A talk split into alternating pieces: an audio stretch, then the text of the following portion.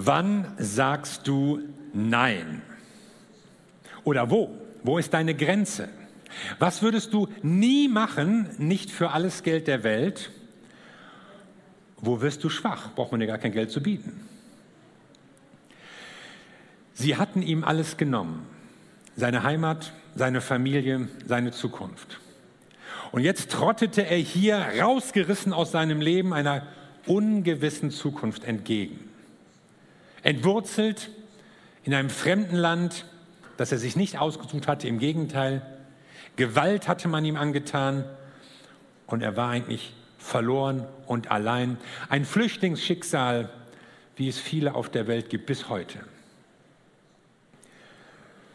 Wir haben ja in den letzten Wochen diese Serie vor Augen gehabt, wer bin ich und wenn ja, wie viele. Wir haben uns damit auseinandergesetzt, in welchen Herausforderungen wir als Christen in diesem postmodernen Zeitalter stecken und haben das natürlich auch so in diesen Zusammenhang unseres Jahresmottos gesetzt.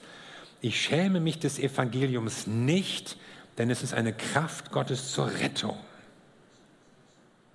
Und jetzt in den nächsten Wochen wollen wir in ein Buch der Bibel hineinblicken, auf einen Mann der Bibel blicken namens Daniel. Jemand, der sich auch in einer ganz schwierigen Umgebung behaupten musste und der sich auch Fragen stellte. Daniel gehörte nämlich zu einer Gruppe von Gefangenen, die aus Jerusalem verschleppt wurden. Wir sind mit ihm unterwegs nach Babylon und wir fragen uns natürlich, was wird aus diesem Mann? Ein verbitterter Träumer? Ein hasserfüllter Terrorist? Ein lebensmüder Typ? Wir wollen ihm mal drei Fragen stellen. Erstens, Daniel, wer bist du? Die Frage nach der Identität. Ja, ich, ich heiße Daniel. Ja, aber was hat dich geprägt in deinem Leben? Seine prägenden Jahre waren nämlich von Krieg und Verschleppung bestimmt. Vor vier Jahren war König Josia gestorben. Das war eigentlich so die letzte Hoffnung für Juda. Ein gottesfürchtiger Mann, aber politisch ungeschickt, der sich vermessen in das Räderwerk der vorderasiatischen Großmächte warf und dabei umkam. Dann tauchte Pharao Necho in Jerusalem auf, setzte dann Joahas als nächsten König ein von Ägyptens Gnaden. Der hielt sich aber nur drei Monate. Dann kam König Nebukadnezar von Babylon, setzte den wieder ab, setzte einen anderen ein, Joachim, König von Babyloniens Gnaden. Und irgendwie hat er sich dann auch mit den Babyloniern verdorben. Denn nach drei Jahren kamen die Babylonier wieder und verschleppten, nachdem sie die Stadt geplündert hatten, einige jüngere, vor allen Dingen adlige Leute, unter anderem auch unseren Daniel, nach Babylon.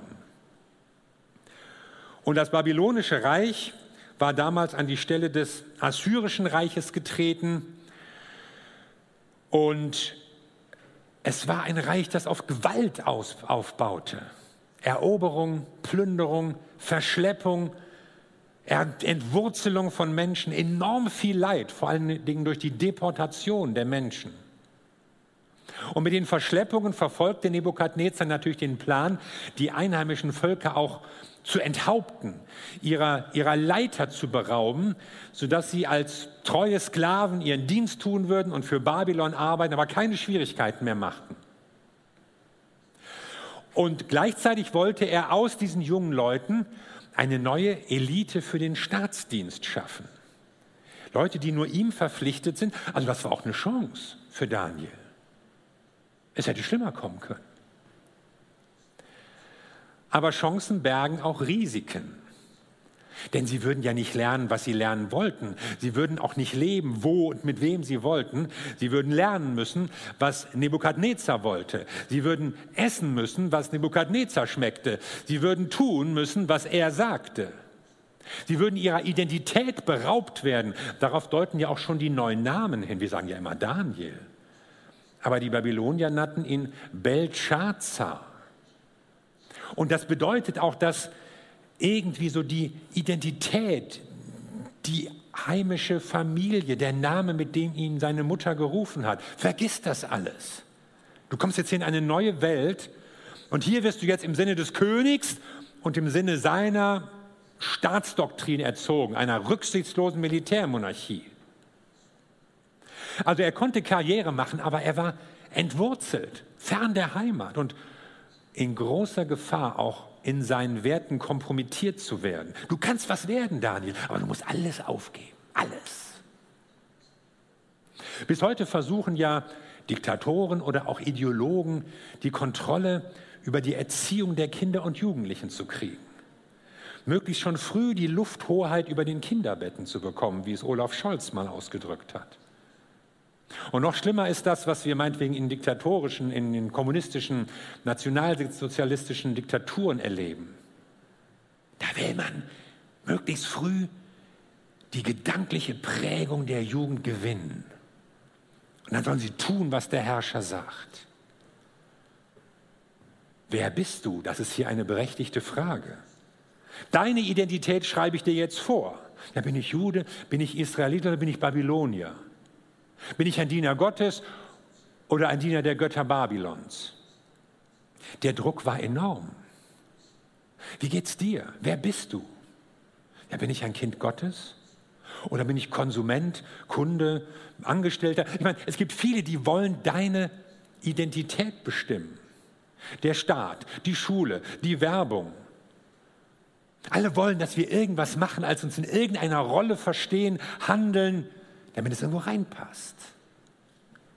Wer prägt deine Identität?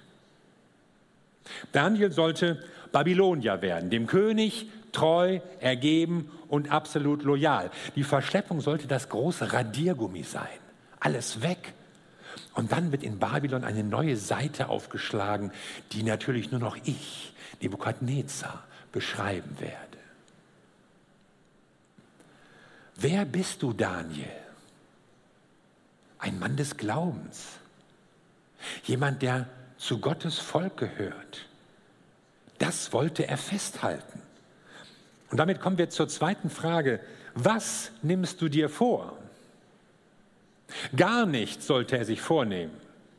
Das hatte Nebukadnezar alles schon geplant, wie das mit den jungen Leuten, die er hier zusammengeschleppt hatte, werden sollte. Er würde Babylonisch lernen, er würde Babylonisch reden und denken, er würde Babylonisch handeln und schreiben, er würde Babylonisch gehorchen und arbeiten. Und das für einen Staat, der Länder unterjochte, Völker unterdrückte, Städte verheerte, Dörfer brandschatzte, das war seine Zukunft. Das gibt es ja auch heute, dass wir irgendwie sein sollen, wie Leute uns haben wollen was man so macht und was man so nicht darf. So sollst du denken, so sollst du reden, so sollst du wählen. Und manche Meinungen sind nicht mehr gefragt, werden ausgegrenzt. Wenn du dich für manche christliche Positionen positionierst, Stellung beziehst, dann kannst du ganz schnell in Schwierigkeiten kommen. Meinetwegen so Sachen im Familienbild, Abtreibung zum Beispiel. Ja, das ist doch ein Menschenrecht. Das ist doch ein großer Fortschritt, dass man das kann. Ja? So sagt man es uns. Ein Fortschritt, dass man seine Kinder umbringen kann, weil sie nicht in die Lebensplanung passen? Ein Menschenrecht? Wo ist das Recht des Kindes? Aber wer sowas sagt, der will gar nicht mehr gehört werden. Da hört man gar nicht mehr hin. Dabei spricht die Bibel von der Wahrheit, dass Gott jeden Menschen liebt und einzigartig gemacht hat. Ja, Wahrheit überhaupt. Was ist denn Wahrheit? Es gibt keine absolute Wahrheit, sagt man uns, und ist dabei überzeugt, dass das die absolute Wahrheit ist. Und wenn du dich positionierst mit christlichen Überzeugungen, mit biblischen Aussagen, dann kann es sehr schnell sein, dass du ausgegrenzt wirst, abgelehnt wirst, denn es ist Anpassung gefragt. Mainstream, irgendwie politische Korrektheit und da sollte man sich besser zurückhalten. Daniel, du bekommst gewaltige Karrierechancen, aber vergiss dein altes Leben. Werde wie wir, wie wir dich haben wollen, wie ich, Nebukadnezar, dich haben will. Und ich mache dir dieses Angebot nur einmal. Du wärst ein Narr, wenn du es ablehnen würdest. Aber Daniel steht dann in dem Buch, das seinen Namen trägt, Daniel 1, Vers 8. Daniel nahm sich in seinem Herzen vor, sich nicht mit der Tafelkost des Königs und mit dem Wein, den er trank, unrein zu machen. Und er erbat sich vom Obersten der Hofbeamten, dass er sich nicht unrein machen müsse. Also da stehen sie in der Mensa. Die Schlange kommt an Daniel bei der Essensausgabe. Und dann kommt es zu diesem Dialog. Da steht Aschpenas, der Verantwortliche für dieses ganze Ausbildungsprogramm. Und Daniel sagt, ich möchte dieses Essen nicht essen. Plötzlich wird es ganz still in der Mensa. Wie geht das jetzt aus? Warum war das überhaupt ein Problem, dieses Essen? Hört sich ja fast so an, als wäre Daniel Vegetarier. Er schlägt vor, dass er nur Gemüse essen muss. Aber das ist nicht unwahrscheinlich, sondern es ging eher um die Art des Fleisches und wie das zubereitet war. Das war nämlich sehr wahrscheinlich Fleisch, das den Göttern geopfert war.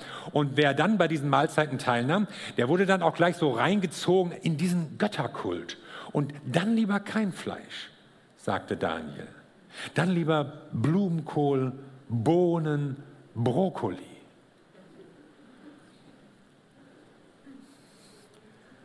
Wie würde das ausgehen? Ich meine, der König hatte ja immer höchstpersönlich diesen Speiseplan zusammengestellt.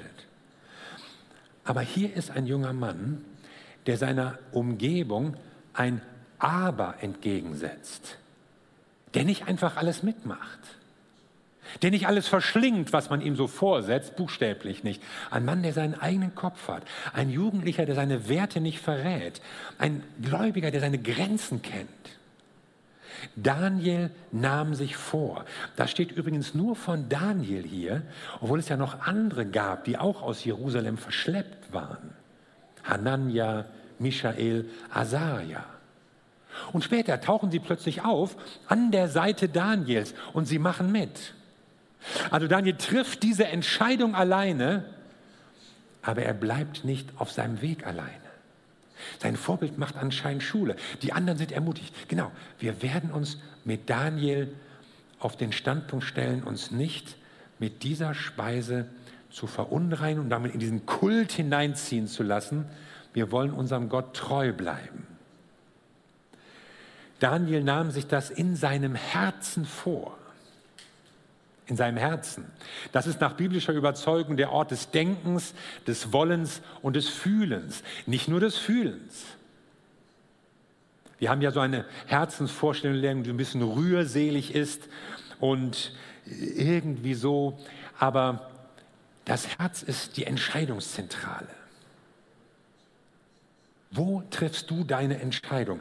Daniel handelt ja nicht aus einer Laune heraus mag ich nicht. Oder aus Tradition, oh, habe ich noch nie gegessen, sondern er überlegte, er wog ab, er dachte nach und dann nahm er sich was vor.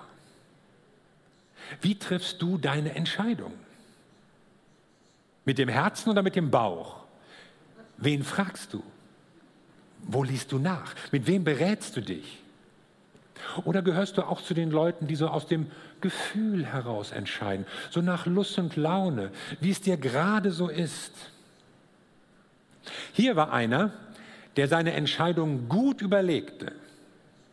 Ich werde mich nicht zum Spielball dieser babylonischen Gesellschaft machen. Ich entscheide, wie weit ich gehe. Ja, ich mache die Ausbildung, aber ich ziehe Grenzen für mich. Ich sage dir, nur was du dir in deinem Herzen vorgenommen hast, das kannst du auch in herausfordernden Situationen abrufen, im Alltag. Dann, wenn vielleicht keiner zuschaut, wenn sich Gelegenheiten bieten und du denkst, da erfährt ja nie einer, was ich hier gemacht habe. Dann entscheidet sich, was du dir in deinem Herzen vorgenommen hast. Ich frage mich, ist Daniel diese Entscheidung eigentlich leicht gefallen? Manchmal tun wir ja so, als wäre das in den biblischen Zeiten alles so ganz easy gewesen. Ja? Die lebten ja schließlich in der Bibel. Da, da war das doch irgendwie einfacher, sich an Gottes Gebote zu halten, oder nicht? Da gab es Propheten, da gab es Priester, da, da lief das doch irgendwie alles. Und am Kiosk in Jerusalem gab es keine Bravo, kein Playboy, also war doch kein Problem. Aber in Babylon sah das schon anders aus. Da konnte man sich nicht so einfach an die jüdischen Speisevorschriften halten. Das war schon schwieriger. Aber Daniel nahm sich etwas vor. Er hätte auch sagen können, ja, in Israel war das einfacher, da gab es überhaupt kein Götzenfleisch auf dem Markt, da haben sich alle dran gehalten. Und überhaupt, ehrlich Leute, Mose, ja, als Mose das damals geschrieben hat vor ein paar hundert Jahren, da war das sowieso eine ganz andere Situation. Das kann man auch heute gar nicht übertragen. Aber Daniel nahm sich in seinem Herzen etwas vor. Es gab da natürlich auch genügend Verlockungen des Reichtums, Spiel, Spaß, Vergnügen, Ablenkung, Party, Alkohol, verführerische Frauen, alles Mögliche gab es. Historiker sagen uns, dass es eigentlich nie in der Weltgeschichte eine Stadt gab, die dem Rest der Welt an Kultur, an zivilisatorischem Fortschritt, an Bequemlichkeit des Lebens so weit voraus war, wie das Babylon zur Zeit Nebukadnezars. Da konnte man schon ein anderes Leben führen. Und in der Bibel ist ja kein Zufall, dass Babylon eigentlich von den ersten fast bis zur letzten Seite so als Symbolstadt für, für Laster, für Hochmut, für Sünde steht. Und in dieser Stadt soll jetzt ein gläubiger junger Mann seinen Mann stehen, alleine, ohne seine Familie, ohne seine Gemeinde, ohne seinen Jugendleiter. Aber Daniel nahm sich in seinem Herzen vor. Und jetzt frage ich uns, nehmen wir uns in unserem Herzen was vor oder machen wir uns was vor?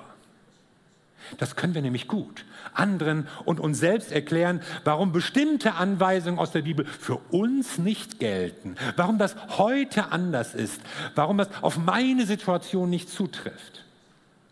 Es wäre für Daniel leicht gewesen zu sagen, hier, also das läuft einfach nicht in Babylon, kann man das einfach nicht machen. Und, und ich meine, ich hätte Verständnis dafür. Und du? Und ich glaube sogar, Gott hätte ihn noch nicht mal dafür verdammt.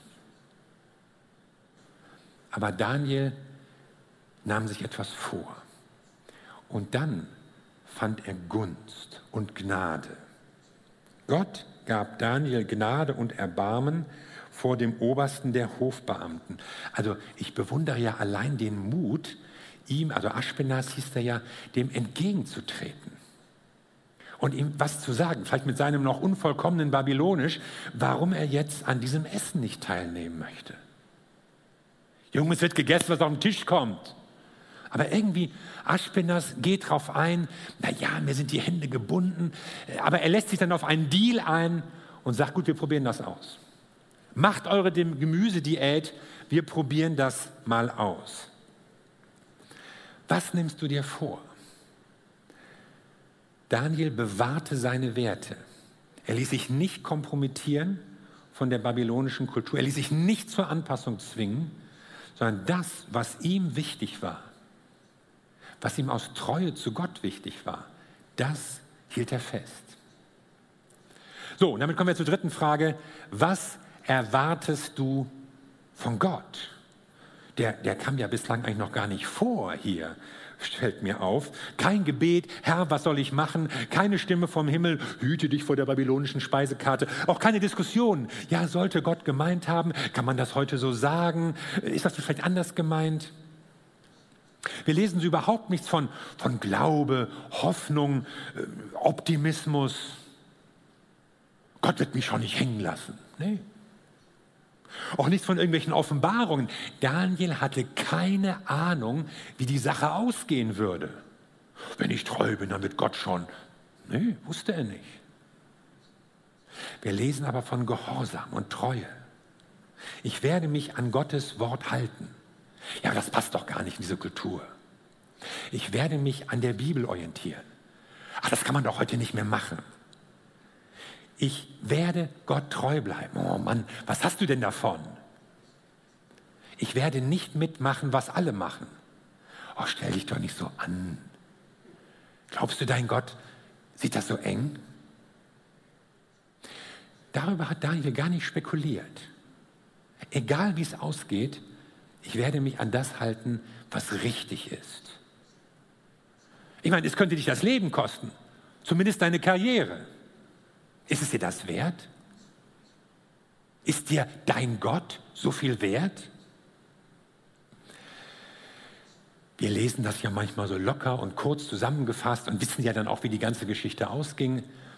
Aber ich stelle mir vor, dass da ganz viel Fragen waren, Unsicherheiten, Zweifel, Ängste, Ahnungen. Er wusste nicht, wie der König reagieren würde, wie die anderen reagieren würden, wie das Ganze ausgehen würde. Er wüsste nicht, ob Gott ihn da irgendwie triumphal rausführen würde. Aber Gott war da. Und in seinem Leben, das merken wir, war ein Grund gelegt. Wir wissen ja eigentlich nichts über seine Familie. Aber wenn man diese Festigkeit, diese Entschlossenheit, diesen Mut sieht, da kann man sich gut vorstellen, dass da eine Mutter war, die ihm von klein auf am Abend Psalmen vorgesungen hat. Und ein Vater, der ihm Lesen beigebracht hat, natürlich mit den heiligen Schriften, im Homeschooling, wie das die Juden schon seit Jahrtausenden machen. Und das hat ihm Wurzeln gegeben, das hat ihm ein Fundament gegeben. Und deshalb finde ich es auch so wichtig, dass wir in der Kirche eine gute Arbeit für Kinder und Jugendliche haben. Enorm wichtig. Und ich sage euch, Eltern, Eltern jetzt mal zwischendurch, ja, wenn eure Kinder noch nicht angemeldet sind bei der Kinderfreizeit oder Ranger Camp oder Jugendfreizeit, macht das. Es ist wichtig, dass wir Werte in das Leben unserer Kinder hineinlegen und dass wir ihnen ein Fundament geben, dass wir ihnen, wenn sie jung sind, Wurzeln geben und später, wenn sie größer sind, Flügel, mit denen sie sich dann bewegen können. Je länger ich über Daniel nachdenke, desto mehr muss ich sagen, irgendwie beeindruckt mich der Bursche, ja? Denn er gehört ja zu den wenigen biblischen Charakteren, die sich in einer total weltlichen oder gottfeindlichen Umgebung behaupten müssen. Dagegen hatten es Simson oder Salomo oder Sapphira leicht. Aber Gott hatte einen Plan für Daniel. Daniel, du wirst vor Königen stehen und ihnen Rat geben. Du wirst Einblicke in die Zukunft bekommen und du wirst sie den Menschen weitergeben. Du wirst Jahrzehnte im Staatsdienst stehen und du wirst den Leuten Orientierung geben können. Ah, das kann ich mir alles gar nicht vorstellen. Nee, das konnte sich keiner vorstellen, als er da noch auf den staubigen Straßen des Nahen Ostens in die Gefangenschaft getrieben wurde. Aber Gott hat sich das vorgestellt. Gott hat etwas gesehen für diesen jungen Mann.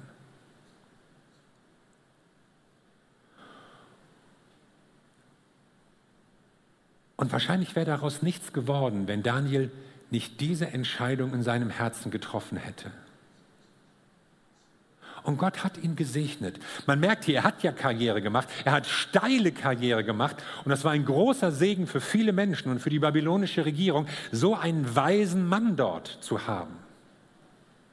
Aber es begann damit, dass er zuerst eine Entscheidung getroffen hat, ich will mich an Gott halten.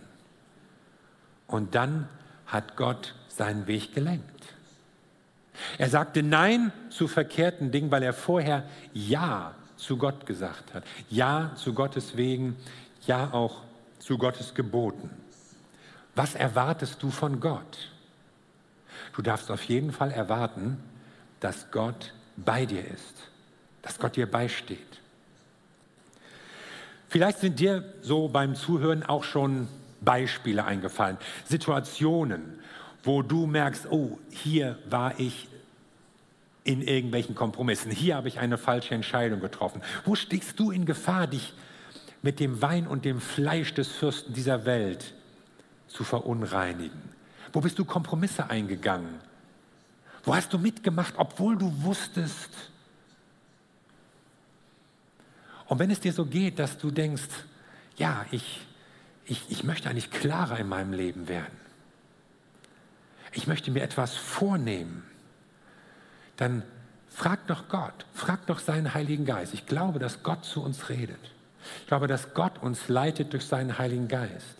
Gott redet auch durch die Bibel, durch sein Wort zu uns. Wenn du mit der Bibel Umgang hast, dann lernst du Gottes Gedanken kennen, Gottes Pläne. Und du kannst ihn anrufen, du kannst mit seiner Führung, mit seinem Heiligen Geist rechnen, dass du es eben nicht verpatzt, sondern dass du gute Entscheidungen in deinem Leben triffst. Es kommt nur auf diese grundlegende Entscheidung, Erscheinung, Entscheidung an, dass du sagst, ja, ich will Gott treu sein. Paulus, der Apostel im Neuen Testament, er hat das mal auf diese Formel gebracht und gesagt, nun fordert man nicht mehr von den Haushaltern, also Leuten, denen was anvertraut ist, als dass sie für treu befunden werden. Treue ist das Stichwort. Du musst vor Gott nichts leisten. Ah, ich kann dies doch nicht. Du musst ihn nicht beeindrucken. Gott ist sowieso nicht beeindruckt von uns. Du musst nicht können, was der kann oder die oder was ich. Ich kann auch nicht, was du kannst. Es geht nur darum, dass du treu gegenüber Gott bist. Und alles beginnt mit einer Entscheidung, die du in deinem Herzen triffst. Und ich bin sicher, wenn du eine solche Entscheidung triffst, dann wirst du erleben, Schritt für Schritt, wie Gott dich führt, wie Gott dich leitet, wie Gott dich bewahrt. Denn Gott ist auf deiner Seite. Und Gottes Führung, Gottes Wege, Gottes Gebote sind ja auch dazu da, um uns zu schützen, um uns auf dem richtigen Weg zu leiten und zu bewahren vor irgendwelchen Sachen, die uns schaden können, die uns ruinieren können, die unser Leben irgendwie in Abhängigkeiten oder in Zerstörung hineinbringen.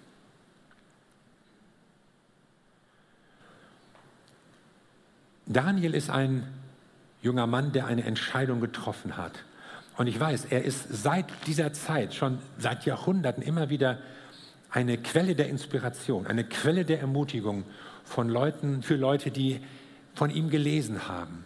Und die sagen, ja, dieser junge Mann hat Entscheidungen getroffen, die haben ihn durch sein Leben getragen. Und ich möchte auch gute Entscheidungen in meinem Leben treffen. Ich möchte Gott treu sein, weil ich überzeugt bin, das ist der richtige Weg. Und ich sage dir, wenn du diese Entscheidung triffst, dann wird Gott mit dir sein. Amen. Lass uns zusammen beten.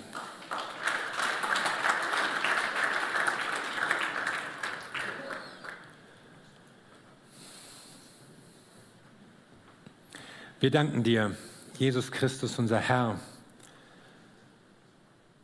Du willst uns leiten. Du willst uns auf dem richtigen Weg führen und du selbst bist treu gewesen. Du hast dich nämlich für uns festgelegt.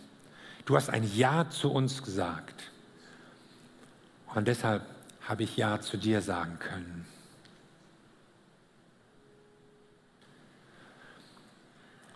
Und ich weiß, Herr, wir leben in einer Zeit, wo es viele Verlockungen gibt und viele Ablenkungen und viel Zerstörerisches und viele falsche Entscheidungen, die man treffen kann, gerade in unserer multioptionalen Gesellschaft.